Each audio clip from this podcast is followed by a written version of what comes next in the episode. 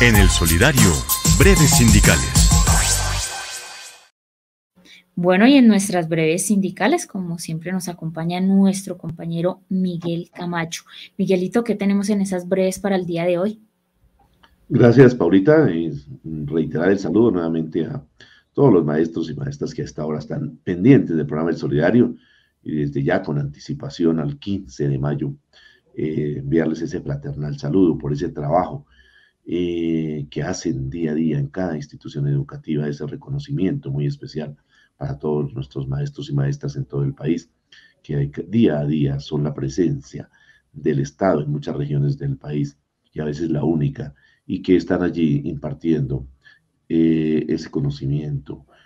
educando a esos niños, a esas niñas, a esos jóvenes, por lo cual es hora de que la sociedad reconozca ese papel tan importante que cada uno de ellos desarrolla en las instituciones educativas y que buscan construir una mejor sociedad para nuestro país.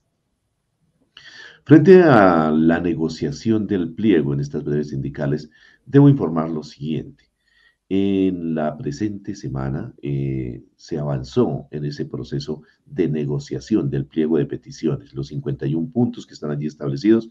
eh, trabajamos el día martes y el día miércoles de esta semana que terminó en lo que tiene que ver con algunos de estos puntos, pero previamente se le exigió al viceministro de Educación que en la mesa de negociación debe estar el Ministerio de Hacienda, y también el Departamento de la Función Pública y Planeación, porque es muy importante que estas instancias estén allí presentes para que las decisiones que se tomen en cada uno de los puntos de la negociación efectivamente pues eh, tengan esa validez y puedan realmente plasmarse, materializarse en acuerdos que se desarrollen de manera pronta, porque ya es muy importante que esto se dé, dado los tiempos que avanzan.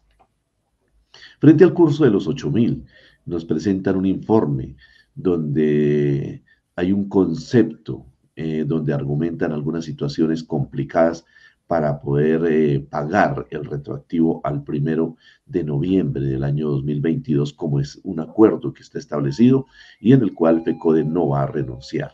Nos dicen que se presentaron 7.956 maestros, eh, que de, esto, de este número 250 decidieron autofinanciarse, es decir, que ellos, el maestro, asumían el 100% del pago de este curso. 7.616 eh, sí accedieron a la, a la condonación de, de ese 70% en el pago, 89 no se matricularon. Fallecieron cuatro maestros en este proceso. En últimas, pues se habla de que son 7.582 maestros que cumplen con los requisitos. Por lo cual, pues el costo económico que nos presentan allí de, estos eh, ascensos y reubicaciones estaría alrededor de 178 mil millones de pesos. Eh, exigimos por parte de FECODE para que ahora también con la llegada del nuevo ministro de Hacienda, efectivamente se, muestra buena voluntad, pero esperemos que se encuentre ya el tema económico para poder eh, emitir ese documento que hemos estado exigiendo permanentemente y poder cumplir eh, a los maestros por parte del gobierno con este compromiso que se pactó con la federación. De igual manera, también tenemos que decir que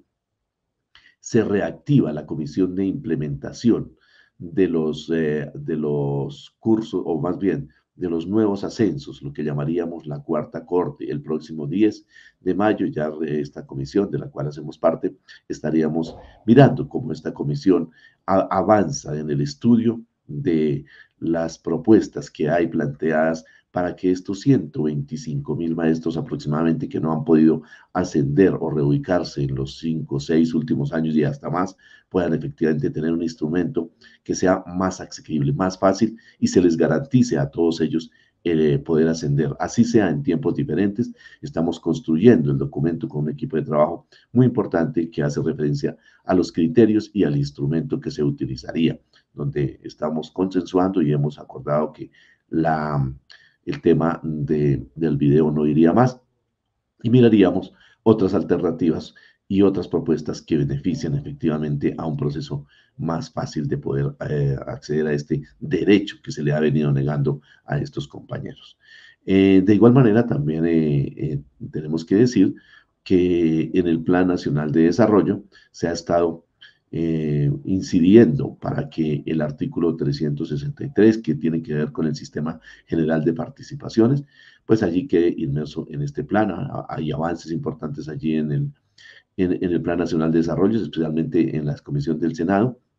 Y básicamente consiste en que esa comisión de alto nivel que está establecida en el artículo 188 de la ley 1955 del 2019, es decir, el anterior Plan Nacional de Desarrollo, eh, pues esta comisión que debe estar liderada por el Ministerio de Hacienda y por el Departamento Nacional de Planeación reactivará y presentará ante el Congreso de la República ese proyecto de la reforma constitucional que incremente real y progresivamente esos recursos al sistema general de participaciones y así poder cerrar esas brechas y desigualdades.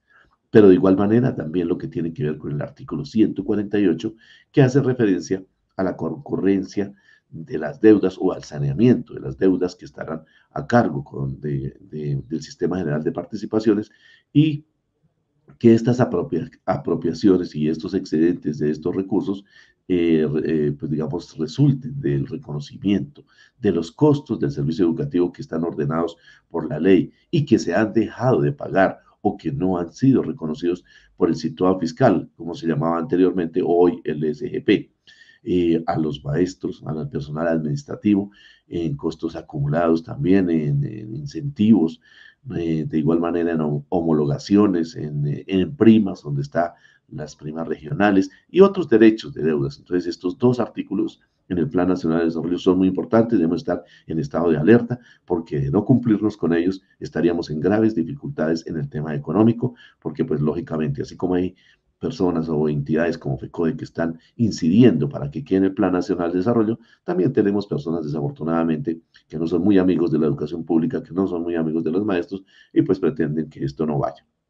De igual manera, entonces estamos diciendo que el próximo martes retomaremos o continuaremos más bien con la negociación y estaremos trabajando el tema que tiene que ver con la eh, la discusión de la planta de personal. Esto ya arrancamos en esta semana, continuaremos en esto para que las plantas de personal efectivamente se mantengan y que se tengan en cuenta muchos de los criterios que tienen que ver con este tema tan importante y que hoy causa muchas dificultades al interior de las instituciones educativas, de las comunidades educativas y de los mismos maestros, donde están encerrando, fusionando cursos y disminuyendo la planta de personal. Nosotros hemos hablado y hemos con el presidente de la República también este tema, en el cual debemos mantener nuestra planta de personal eh, y es, si es eh, posible, dadas las situaciones que, eh, de coyuntura que se den, poder ampliarla pues mucho mejor, porque hoy en muchas instituciones ejecutivas faltan maestros, no se nombran y esto seguramente contribuirá con el, tema del preescolar de, de tres grados, que ayudará a ampliar esa planta de personal, pero ¿por qué no también como lo hemos hablado y propuesto, pensar también en lo que en algún tiempo teníamos que eran las direcciones de curso, que esto seguramente eh, redundará en poder tener dos horas eh, menos en la asignación académica y eso ampliaría la posibilidad de que otros compañeros estén allí, entre otras propuestas, pues básicamente la modificación también del decreto 3020 en cuanto al número de estudiantes por docente que debe disminuir para seguir fortaleciendo la planta de personal, para seguir fortaleciendo una educación con calidad. Así que estamos pendientes, estaremos dando información de lo que vaya sucediendo en esta mesa de negociación. Pero también estaremos retomando ya la semana entrante un tema que ya hemos, eh, le hemos eh, eh, dado a conocer al viceministro de Educación, donde se explicaron todos los puntos y entre estos el tema de la nivelación salarial. La nivelación salarial es un tema urgente, prioritario, que ya se está empezando a abordar y que esperamos que haya la voluntad, pero especialmente los recursos y las decisiones para que así ese incremento salarial que hoy se tiene como base el IPC del 13.12, eh, adicional a lo que se pueda conquistar en la mesa estatal, donde el último ofrecimiento es del 1.5 que se sumaría al anterior, podamos también agregarlo de la nivelación salarial que estamos mirando ahí, las cifras, los porcentajes y así poder redondear lo más pronto posible y exigir que se expidan pronto esos decretos salariales que el magisterio colombiano está esperando. Y qué mejor que ojalá sea en este mes de mayo, mes que se conmemora el Día del Maestro en todo el país. Así que un fraternal saludo a todos los maestros y maestras. Continuamos ahí en la lucha, en la defensa de la educación pública, en la defensa de los derechos de los maestros. Gracias, Paulita.